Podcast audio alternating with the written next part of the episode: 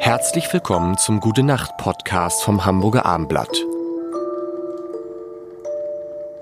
Eine neue Woche beginnt mit Jan, Kaffee? Tobi Tee. und Lars. Wasser, Wasser, Wasser. Heute unser Thema, wir müssen politischer werden. Oh, und vergangene Woche, nochmal rein, Leute.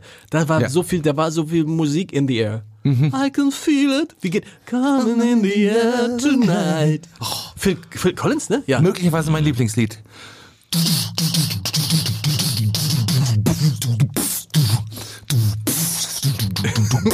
Oh, der Hammer. Irre. Und sag mal, das Schlagzeug, wie kriegen wir das nachher wieder raus? Egal. Hier, das ist hier, ja, ich habe alles vollgespuckt. Das ist das sogenannte Mundschlagzeug für zu Hause. Man muss nur böse Katze sagen. Böse Katze, böse Katze, böse Katze. Nur zum Üben zu Hause. Kleiner Mini-Lehrgang in Mouth Percussion.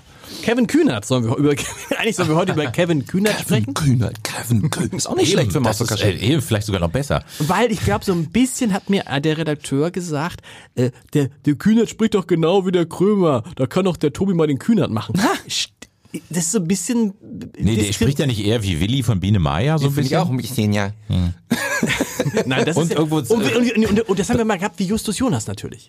Stimmt, ja. Aber er hat genau. trotzdem diesen, diesen Berliner, das ist Ja, ja, das ganz leichtes Krömer- Berlinerische haben wir alle. Krömer, ich mag, ich finde ja diesen Berliner, der, dieser Berliner Dialekt ist immer gleich, egal was die sagen. Irgendwie, wenn die sagen, ich glaube, ich spinne, war, da denkst du, Alter, ich hau dir auch gleich einer in die Fresse, oder? Ach, das ist so ein bisschen, ist es nicht so bei euch so? Ich finde das gleich immer ein bisschen witzig. Ich finde das sympathisch. Also viele sagen ja, die der Hamburger Dialekt ist der sympathischste der Welt. Also nicht nur Deutschland, sondern der Welt, deutschlandweit. Quatsch, wer sagt das denn? In Umfragen immer wieder. Wir Hamburger, deswegen machen die Rapper, wir hatten ja über Rapper gesprochen, äh, rappen die oft mit Digga Alter und so im, im hamburgischen Stil. Aber ich finde das Berliner ist ja auch gut. Wenn Ich meine, das dass, dass dieser Berliner Dialekt aber auch in der Popmusik extrem eingezogen ist in der deutschen, dass die alle so eine leichte Mundfarbe äh, haben, dieses Berliner, weil die alle da wohnen, alle dahin gezogen sind und so. Und dass das äh, extrem Aber gewöhnt, cool. aber gewöhnt man sich das an? also nicht so ein breites, so ein heftiges Berlinerisch, aber so eine leichte Berliner Farbe, meine ich, gilt als cool, würde Ja, ich sagen. also bei Wir sind Helden zum Beispiel, Ja, die genau. Judith, Judith Holofernes, die hat so, eine- das ist nur ganz leicht, diese Genau. Farbe, das kriegt aber dieses niedliche Görenhafte, Ja. was ich auch tatsächlich sehr süß finde. Wir sind Helden ist ja lustig, ist es nicht, ist es nicht die, singen die nicht die Telemelodie von Markus Lanz? Ja, singen sie genau, das ist der Sing mal Anfang schnell, von... sing mal schnell nach.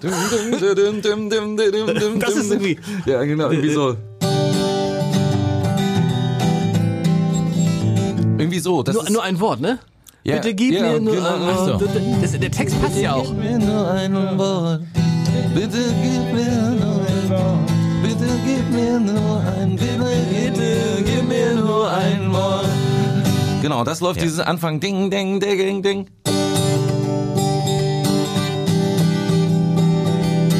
Ich kann das spielen. Sensationell. Ich muss bei Lanz anfangen. Lanz, liebe Grüße auch von hier. Ich, ich, ich mag den. Ich mag den. Wirklich. Also, also ein, ein, ein Mann, den wir alle, den wir gemeinsam sehr respektieren. Nicht Richard. Das passt und das passt ja auch, weil Kevin Kühnert ist oft da zu Gast, ne? Ja, der ist, äh, in der Übrigens Tat. war ich ja, ich habe jetzt, Achtung, Posing, in meinem, ein, bei meinem einzigen Auftritt von, bei Markus Lanz Ja. war Kevin Kühnert auch da. Stimmt, ich habe ihn gesehen. Und er ist ganz Im. Taliertheater diese Nein, Nummer. nein, das war im Fernsehen. Ach so, im Fernsehen. Im Fernsehen. Und der ist ganz schüchtern gewesen. Der hat irgendwie Ja. gar nicht ganz schüchtern, ganz zurückhaltend. Also hat mich ein bisschen kluger Typ ganz Mhm. überrascht, weil man denkt ja so, wenn er dann so im, im, da mit Lanz auf Augenhöhe macht, aber vorher sehr zurückhaltend und fast schon schüchtern, ja. Ich finde, Kevin Kühnert ist der Politiker mit der größten äh, nee, Lernkurve, muss, kann man ja nicht sagen, der war wahrscheinlich immer so. Also Lernkurve bei uns, Zuschauern, weil der wirkte so unsympathisch und unangenehm am Anfang, wie er versucht hat, Scholz wegzubeißen und so. Und das ist alles, Stimmt. hat halt gekämpft einfach nur für seine Ideale, wollte die große Koalition nicht, wo ich im Nachhinein sagen muss, Kevin, hast du nicht Unrecht gehabt? Und ähm, hat das, aber der ist so, dass der jetzt auch Generalsekretär ist und Olaf das ja auch erkannt hat, tatsächlich, dass dieser Mann, wo man dachte, die Krawallschachtel willst du da hinsetzen?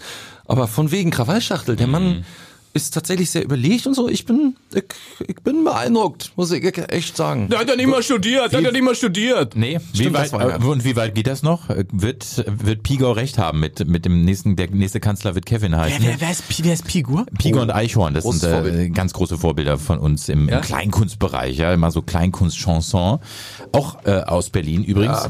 Und äh, die haben dann genau äh, dieses mit dem Kevin. Du Ja, willst es die an, Kevins hauen uns raus, die brennen Coin ins Kanzler.